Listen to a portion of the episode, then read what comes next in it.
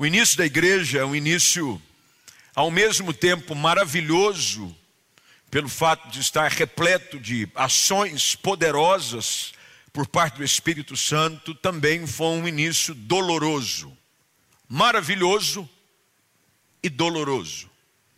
Doloroso porque os mártires sempre fizeram parte da história da igreja.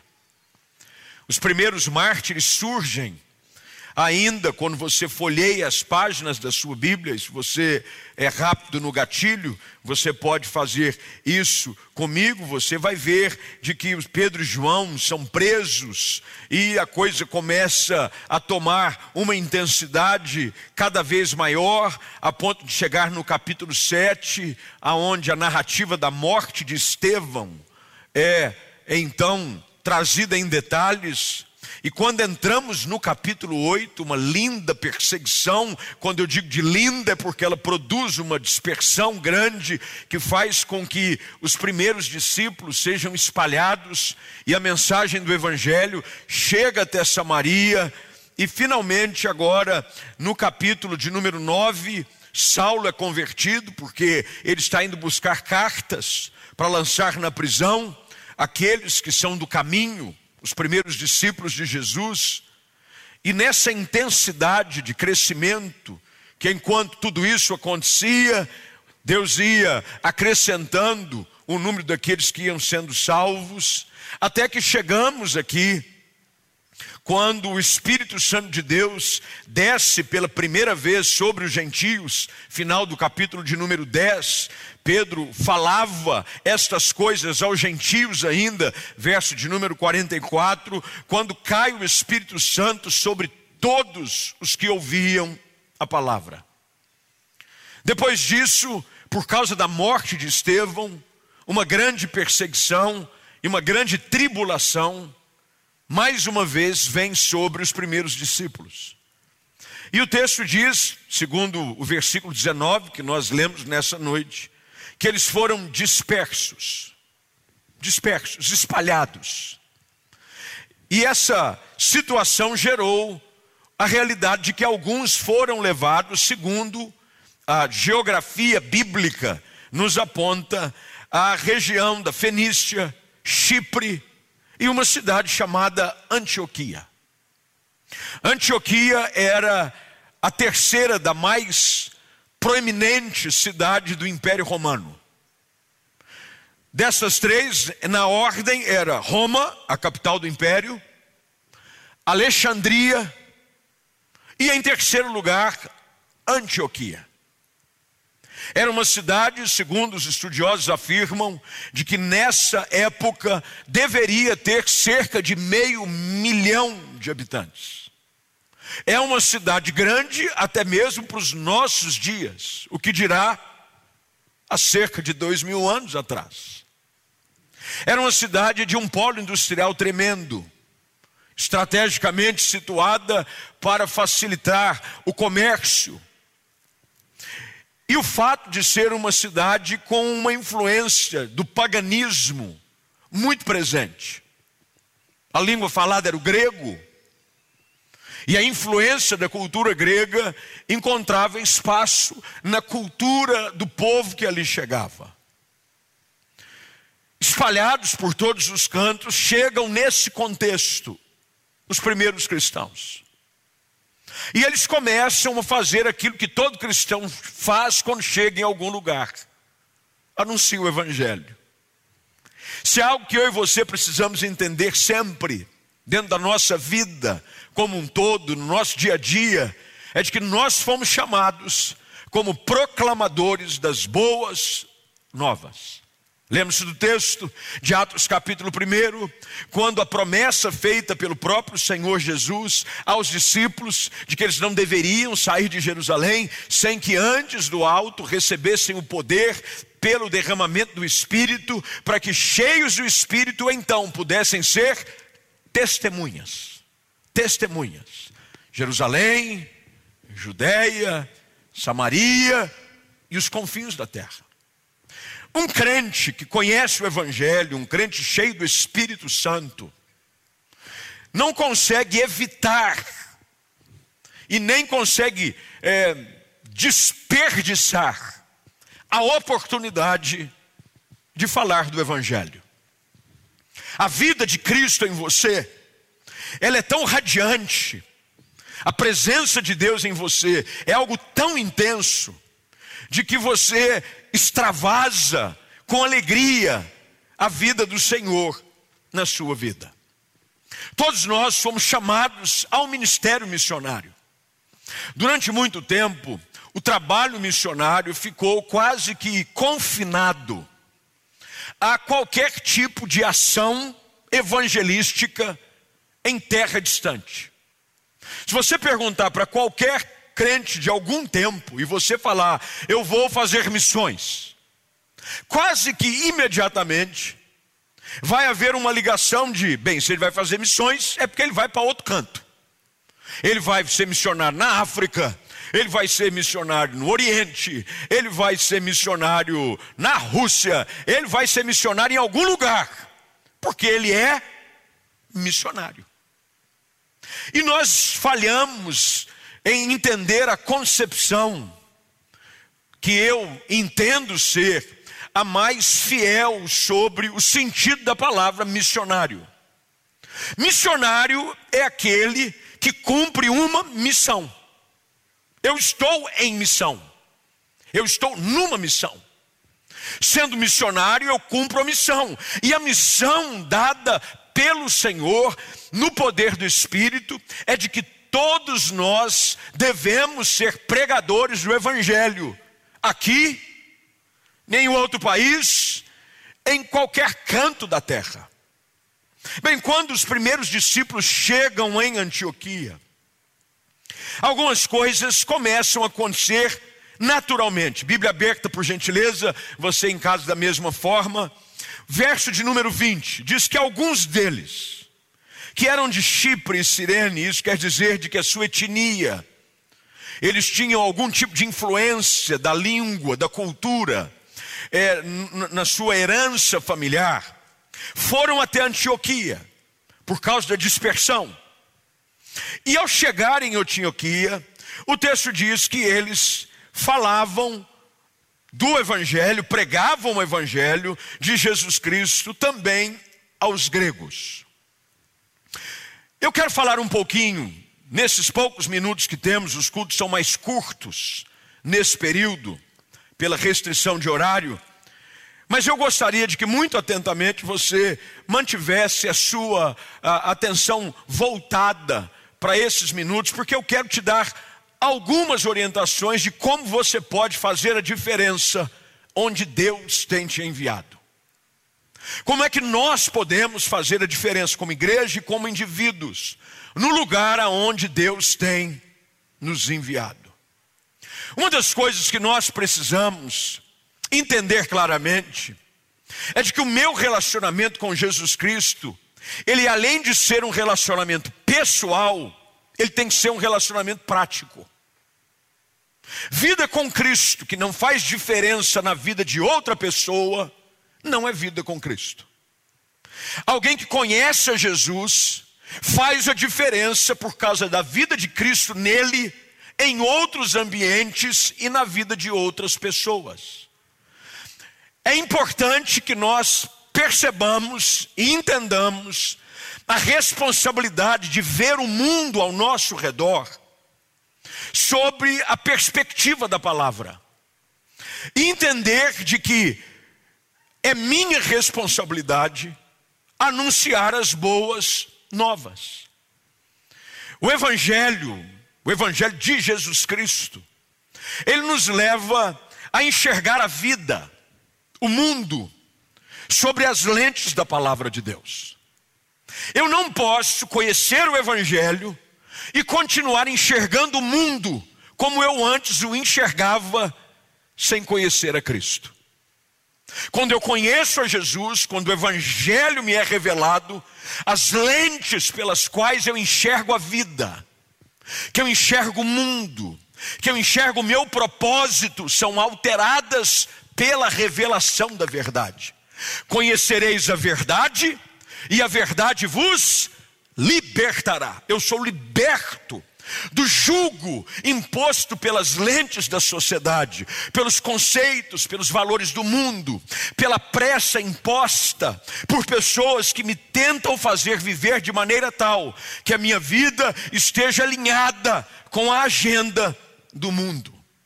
É por isso que nós, como servos de Jesus, você que conhece a Cristo e o tem como Senhor e Salvador, precisa conhecer cada vez mais a palavra de Deus. Quando você não conhece a palavra, você continua enxergando o mundo pela ótica errada. Quando eu conheço a Bíblia, eu começo a resgatar os valores de Deus para a minha vida. Os valores da família são resgatados para a minha vida. Os valores de um casamento, segundo a luz da palavra, são resgatados para o meu casamento. A forma como eu lido com os meus filhos, a maneira como eu trabalho. Quando você olha as cartas paulinas, você vai identificar claramente de que Paulo dá instruções claras de como deveria ser a forma como vivemos como cristãos em todas as esferas da sociedade. A maneira como o servo deve tratar o seu senhor, a maneira como um pai deve tratar o seu filho, o filho o seu pai, o marido a sua esposa, a esposa o seu marido.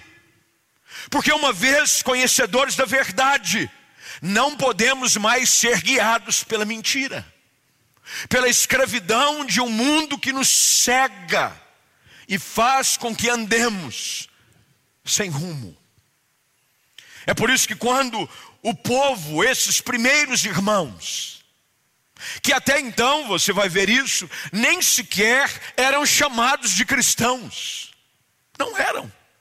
Foi apenas em Antioquia, que você vai ver o texto no verso de número 26, que pela primeira vez os discípulos são chamados de cristãos. Quando eles ali chegam, eles descobrem algo que Paulo enfatiza a Timóteo e precisa ser resgatado nos nossos dias. É enxergarmos a oportunidade de pregar a palavra, seja a ocasião favorável ou não. Quando Paulo escreve na sua segunda carta a Timóteo, capítulo 4, verso de número 2, ele diz: prega a palavra, esteja preparado, quer a ocasião seja favorável, quer não. E agora, dentro desses versículos que se desenrolam diante dos nossos olhos, nós vamos perceber quais são as etapas seguidas por esses irmãos que chegam em Antioquia e transformam aquela cidade num local de envio de missionários para outros cantos. Como é que a chegada de um grupo de irmãos numa cidade pagã transforma aquela cidade no quartel-general do cristianismo da época? O que eu quero que você entenda é de que a sua vida empoderada pelo Espírito Santo, cheia da presença de Jesus Cristo, pode e fará diferença onde Deus te colocou. Uma cidade como Campinas, ela não pode permanecer igual, por causa da igreja. A cidade onde você está nos acompanhando do culto online, essa semana muita gente me mandou mensagem, pastor, eu sou aqui do norte é, do país, eu sou do nordeste, pastor, eu sou do sul, e eu não lembro as cidades aqui, me perdoe, mas muita gente dizendo, eu acompanho o culto, não perca um culto. O lugar aonde Deus te colocou é para que através da sua vida se transforme num lugar de transformação, não só ali, mas também de envio para muitos outros lugares. A Bíblia diz que quando eles ali chegam, algo estava presente com eles. Olha o que diz o texto no verso de número 21. A mão do Senhor estava com eles. Todo crente impetuoso, cheio do espírito, que se dispõe a cumprir a orientação da palavra, de pregar o evangelho, precisa saber de que ele não o faz sozinho. Deus é com você. Quando você se dispõe a pregar o Evangelho, quando você usa das oportunidades, saiba de que aquele que o enviou é aquele que te sustenta, é aquele que te ajuda, é aquele que põe a sua mão estendida sobre a vida do povo. O texto diz que a mão de Deus, a mão do Senhor estava com eles. E muitos, crendo, se converteram ao Senhor. Eu não sei se você já teve a experiência de levar alguém a Cristo Jesus. De todas as experiências que uma pessoa pode ter na vida espiritual, não existe uma mais gratificante do que levar alguém a Cristo. Não existe. É por isso que Jesus, diante daquela figueira estéril, ele a amaldiçoa, a ponto dela secar até a raiz. E quando no caminho de volta, Pedro nota de que aquela figueira estava morta, Jesus estava ensinando algo aos discípulos, assim como o Espírito Santo quer ensinar algo a nós nessa noite. Quando nós não cumprimos o nosso propósito, nós perdemos a razão da nossa existência. A razão do crente é ganhar alguém para Jesus. A razão pela qual você foi salvo é para que através da sua vida o evangelho chegue à vida de alguém. Quando os discípulos fugidos, preste atenção, a situação não era favorável. O texto no verso 19 diz que eles estavam vivendo em tribulação. Estevão havia sido apedrejado não era status nenhum ser apresentado como discípulo de Jesus. Mas mesmo diante de um cenário desfavorável, eles entendiam de que a vida deles de nada serviria, senão para pregar o evangelho de Jesus Cristo. E quando pregavam, muitos criam. Tem gente preocupada Pastor, eu prego o evangelho, como é que eu faço? Eu tenho medo de falar e a pessoa não aceitar. Queridos, quem convence a pessoa do pecado é o Espírito Santo. Nossa responsabilidade é apenas anunciar. Lembre-se daquilo, é um texto conhecido, talvez você saiba de cor, talvez você já tenha citado em outras circunstâncias, mas Mateus 28, Antes de Jesus ser elevado às alturas na presença dos discípulos, ele dá a última direção direta dos seus lábios, ali, audível aos seus discípulos: Ide por todo mundo e pregai o evangelho a toda criatura. Ide, pregai. Ide, pregai. Mas ele diz: Eis que estarei convosco todos os dias quando eu prego o Evangelho, eu tenho a certeza de que a mão de Deus está sobre mim. E a ação do Espírito se faz real na vida daquele o qual eu anuncio as boas novas de salvação. Quando eles chegam em Antioquia, eles começam a pregar. Tem gente que às vezes diz, pastor, qual é uma boa ocasião para pregar o Evangelho? Toda ocasião é ocasião boa para pregar o Evangelho. Aliás, nunca foi tão prático e fácil anunciar o Evangelho como nos dias de hoje. Por exemplo, todos nós, se não 100%, mas eu poderia ousar dizer de que 99% tem uma rede social. Sim ou não? A maioria. Tem um Instagram da vida, tem um Facebook, eu não sei se ainda tem Orkut. Orkut não dá mais, faliu, já era, falecido. Mas você tem alguma ferramenta. Quando Jesus, Lucas capítulo 16, verso de número 8, e você já deve ter ouvido essa expressão de Jesus, quando ele disse: Os filhos do mundo são mais hábeis na sua própria geração do que os filhos da luz na administração das coisas do mundo. Ele estava dizendo isso porque a verdade é que nós, como crentes em Jesus, Temos dificuldade de entender de que algumas dessas ferramentas, entre elas a rede social, é uma excelente oportunidade de pregar o evangelho. Mas você sabe qual é o problema? Você, você. Vou olhar assim no vão para você não achar que é com você. Você usa a sua rede social para tudo, menos para falar de Jesus. Você posta meme. Você entra em embate político. Você posta selfie, nada a ver. Faz biquinho. Alguns de forma indecente. Aí você vai no perfil da pessoa, está escrito: discípulo de Jesus, escorpião. Já viram isso ou não? Tem gente que bota um versículo e embaixo põe um signo. Confusão. Ao invés de usar a oportunidade para pregar o evangelho, no mundo aonde está sendo invadido hoje, meus irmãos, o grande campo missionário são as redes sociais. E elas estão sendo tomadas e invadidas por tanta gente aí expondo os nossos filhos, a nossa família, os nossos jovens, a um monte de besteira em nós, em Antioquia, na cidade onde Deus nos colocou, dispersos, espalhados, estamos perdendo tempo em não ocupar estes lugares, anunciando o Evangelho de Jesus.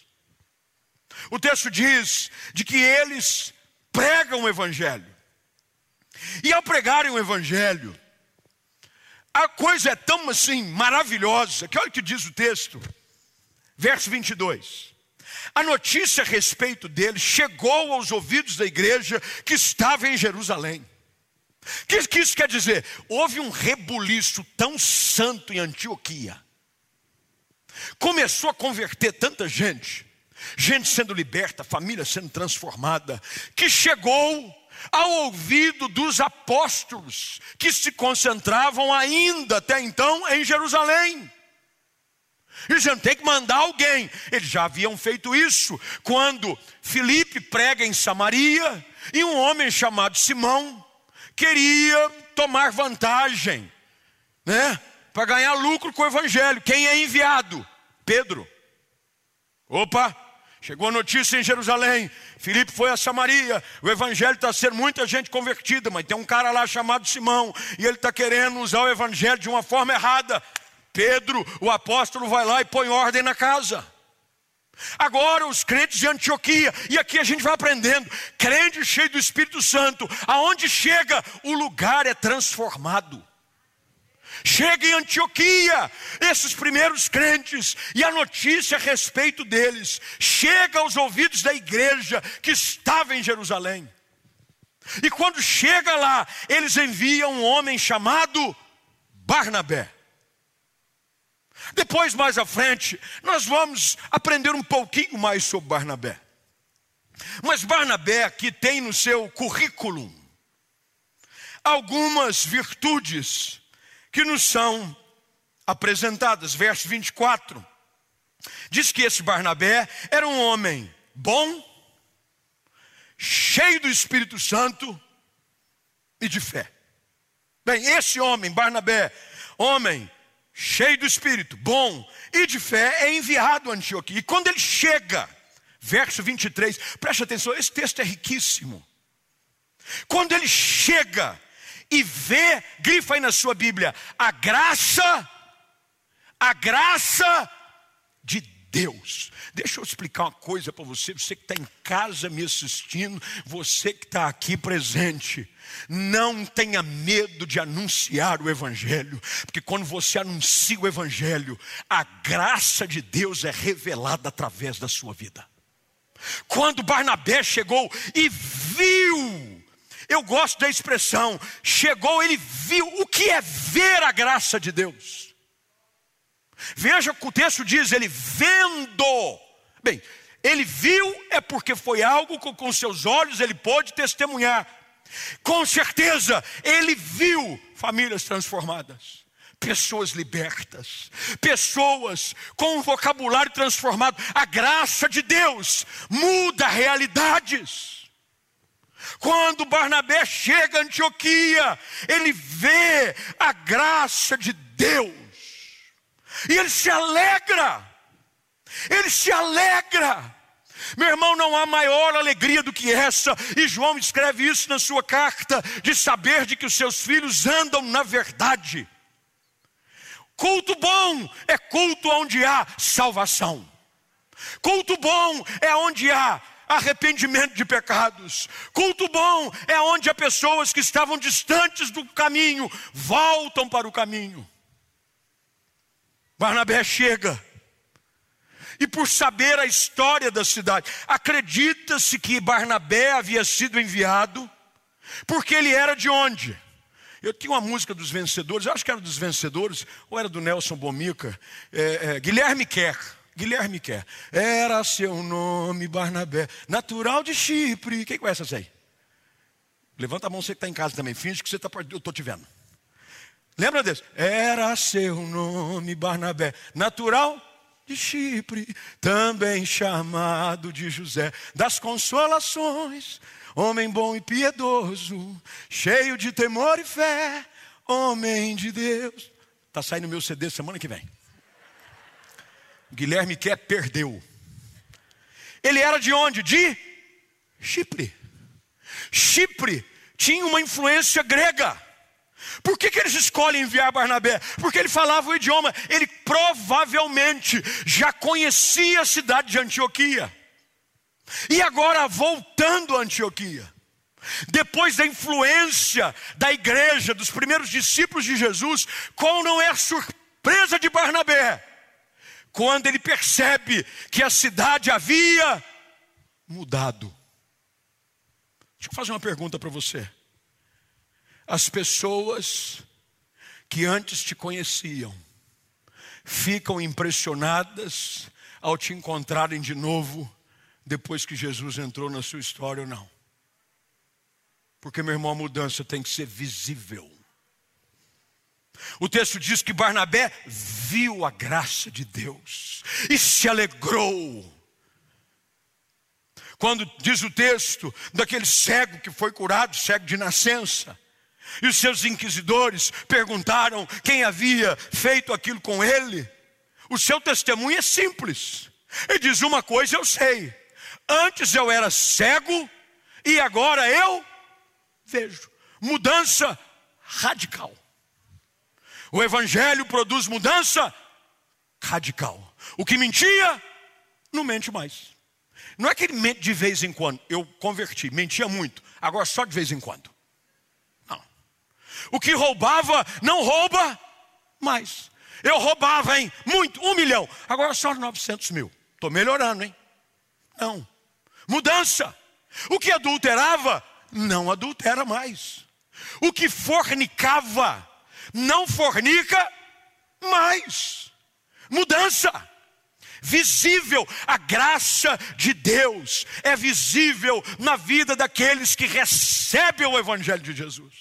Barnabé chega a Antioquia e se alegra, mas ao mesmo tempo, com a sua Bíblia aberta, por favor, diz que eles os exortava a todos com firmeza de coração. Segunda coisa, primeira coisa que nós, como missionários, devemos fazer: usar de todas as oportunidades para anunciar a verdade do Evangelho às pessoas. O meu desafio é você fica nessa noite, porque o tempo está indo embora. Essa semana, não perca a oportunidade de falar do Evangelho de Jesus para alguém.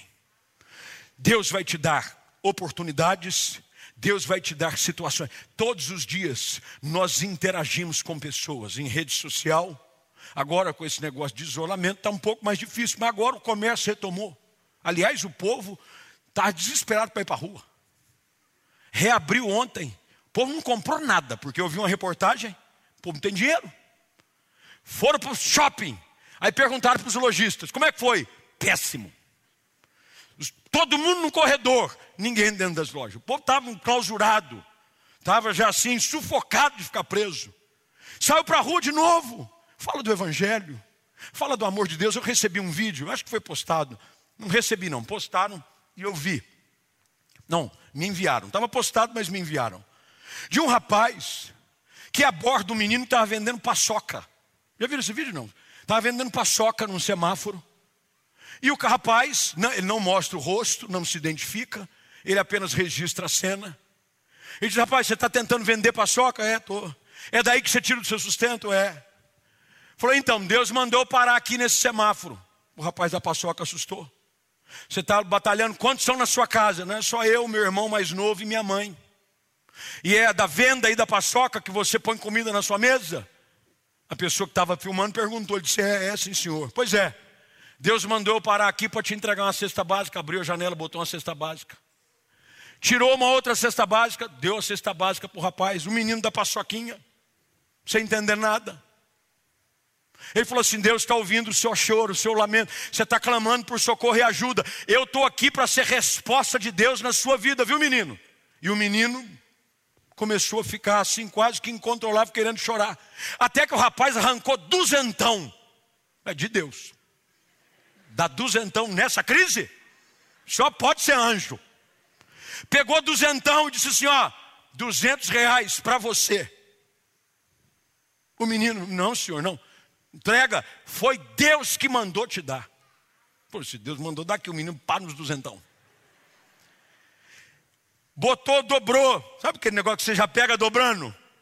Você já pega querendo esconder para o cara não mudar de ideia. Vai que. E ele então, convido, começa a sair e filmar. O menino começa a chorar. Você pode ter certeza.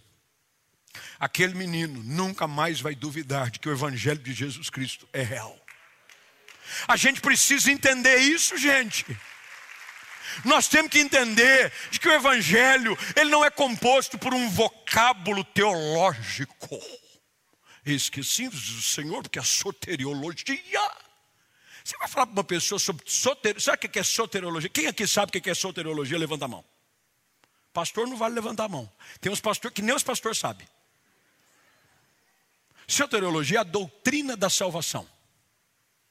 Aí tem gente dizendo assim: eu preciso aprender um pouco mais de pneumatologia. O que é pneumatologia? É pneumonia? Não, pneumatologia é pneuma, vem de sopro. É a doutrina do Espírito Santo. Aí tem gente assim: não, você pode ter pneuma, pneumático, soteriológico, sotero, não sei, soteudo, que não está mais no Santos, que era jogador. Nada disso. O que faz a diferença é o evangelho prático. Um evangelho visível, a graça de Deus visível de tal maneira de que este homem não apenas apresenta o evangelho, mas o texto diz que ele os exorta permanecer no Senhor. Como missionários nós pregamos o evangelho, mas como missionários nós exortamos os crentes a permanecerem firmes em Deus. Esse é um tempo em que tem muita gente que está se desviando do caminho. Por causa das lutas, o distanciamento da igreja, porque tem gente que é igreja dependente. Se ele não está na igreja, ele desvia. Esse é um momento que nós, como missionários do reino, precisamos exortar as pessoas a voltarem, a permanecer firmes. Liga para alguém que você não está vendo na igreja. Liga para alguém que você sabe que é crente, mas está desanimado. Barnabé vai e os exorta. Ele era homem bom, cheio do Espírito Santo e de fé. E olha o que acontece. Verso de número 24. Muita gente se uniu ao Senhor. Olha que coisa linda. O verso 21 diz o que? A mão do Senhor estava com eles e muitos crendo. Verso 24: muita gente se uniu ao Senhor, você ficará surpreso a quantidade de pessoas que está apenas esperando uma oportunidade chegar através da sua vida de ouvir o evangelho de Jesus e se render aos pés da cruz. Um dos livros que eu escrevi, chamado Deus da Esperança, eu uso uma expressão que ela se popularizou em alguns lugares, que eu digo: você ficaria surpreso ao ver que ao lançar uma tábua escrita esperança, no mar da desesperança, a quantidade de gente que ia tentar se agarrar nela. O mundo aí fora está desesperado para ouvir uma mensagem de esperança. E a única esperança verdadeira é Jesus Cristo. E nós somos os missionários do reino, responsáveis por anunciar. O trabalho foi tão intenso que Barnabé foi pedir ajuda. Pela primeira vez, aparece agora na cena quem? Aquele que depois ficará famoso por escrever quase metade do Novo Testamento. Paulo, ainda que denominado Saulo.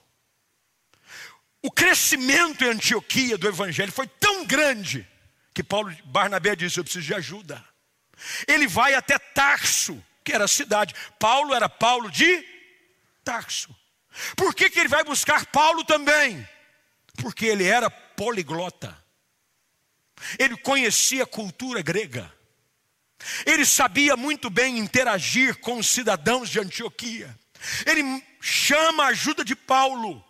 E agora, encontrando, leva Antioquia. E presta atenção, estou terminando. Três minutos, mais quinze. E por todo um ano, se reuniram naquela igreja.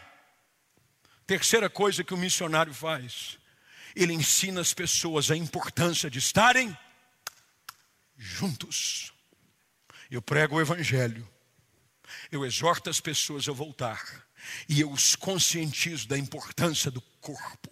Está uma conversa fiada dizendo assim: tá bom online, tá nada. Bom é isso aqui, gente. Fala a verdade. Bom é a gente ver a cara um do outro.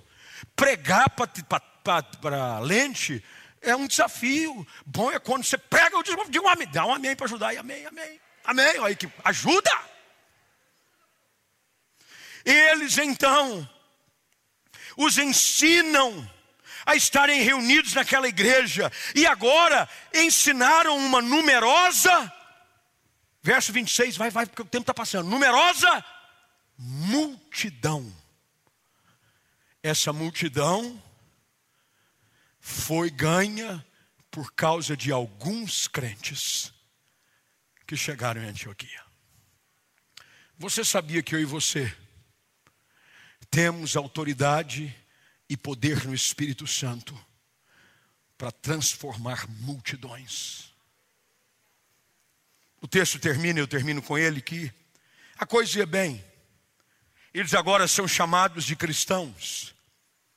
O Evangelho é tão incorporado, tão vivido na vida deles, que os cidadãos de Antioquia olharam para eles e disseram: eles são dos, do partido de Jesus, do partido de Cristo. Eles são pequenos Cristos. A vida de Cristo era tão fácil de ser percebida na vida deles, que os cidadãos de Antioquia diziam: lá vão os pequenos cristos. Mas o problema é que houve uma dificuldade.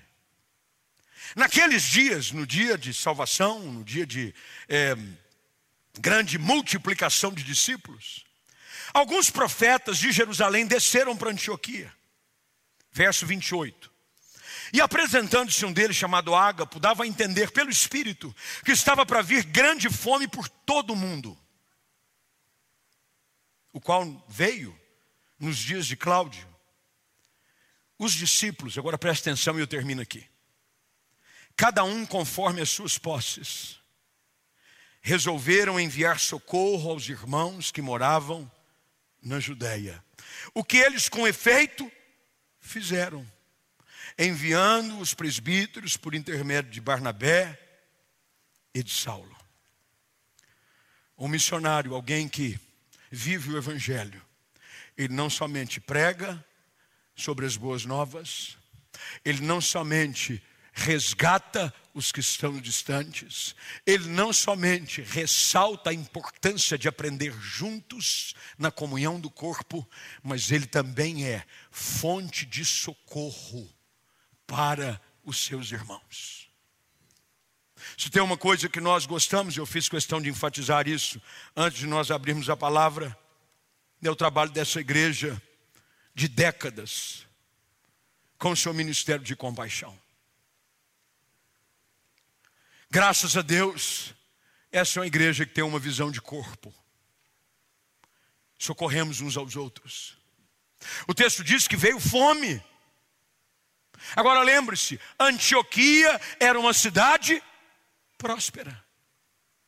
E aonde a fome veio trazendo mais prejuízo? O texto diz: na Judéia. Era um povo mais pobre. Os mais abastados socorriam os menos favorecidos. Evangelho, ser discípulo, ser missionário também envolve pôr a mão no bolso para ajudar quando é preciso. Como eu gostaria de ver cada vez mais essa igreja sendo vivida no nosso meio, cada dia mais. Como eu gostaria de ver cada um de nós, você que está online e você que está aqui presente, sendo um destes, espalhados por diversas situações. Tem gente que está espalhado em hospital, pastor, estou com um familiar meu acometido de Covid, eu tenho que ir todo dia no hospital. Quem sabe não é a oportunidade de você falar do amor de Cristo para alguém naquele hospital. Eu me lembro de uma ocasião, fica de pé você que está aqui, eu digo sempre dá aquela impressão que vai acabar. Quem está em casa não tem essa impressão, você já está em casa mesmo, você pode estar até deitado. Eu me lembro de uma ocasião, eu citei essa ilustração alguns anos atrás, eu acho que aqui mesmo nesse púlpito. Eu pastoreava uma igreja na cidade, aqui na rua Paula Bueno, é, início dos anos 2000. Eu pastorei de 2000 a 2004 ali. É, durante aquele período do pastorado naquela igreja, eu tive a oportunidade de conhecer um casal, do qual ele, o irmão Curte, ele casado na época com sua esposa, e ela foi acometida de um câncer muito agressivo. Ela de ascendência é, oriental, não sei se era japonesa ou coreana, eu acho que japonesa. O câncer a consumiu muito rapidamente. E na ocasião do sepultamento, eu tenho isso muito vívido na minha memória eu fui fazer, que é uma das responsabilidades, um dos, dos grandes tristezas do ministério é você ter que sepultar o seu irmão, mas com a expectativa e certeza de que nos encontraremos na glória. Mas nós fomos, e, e ele, ela havia, durante o período final da enfermidade, pedido ao seu marido de que é, o sepultamento fosse uma oportunidade para pregar o Evangelho aos seus familiares. Muitos que ela havia convidado durante a sua vida para ir ao culto, para ir numa igreja, se mostravam bem relutantes, bem fechados ao Evangelho. Aí o irmão Curte disse para mim, pastor, ela expressou o desejo de, no, no, no sepultamento, que fosse um culto evangelístico. O senhor pregar o Evangelho. Eu disse, ok. Tem certeza? Tenho certeza. Falei, vamos embora. E nós pregamos o Evangelho. Pregamos o Evangelho.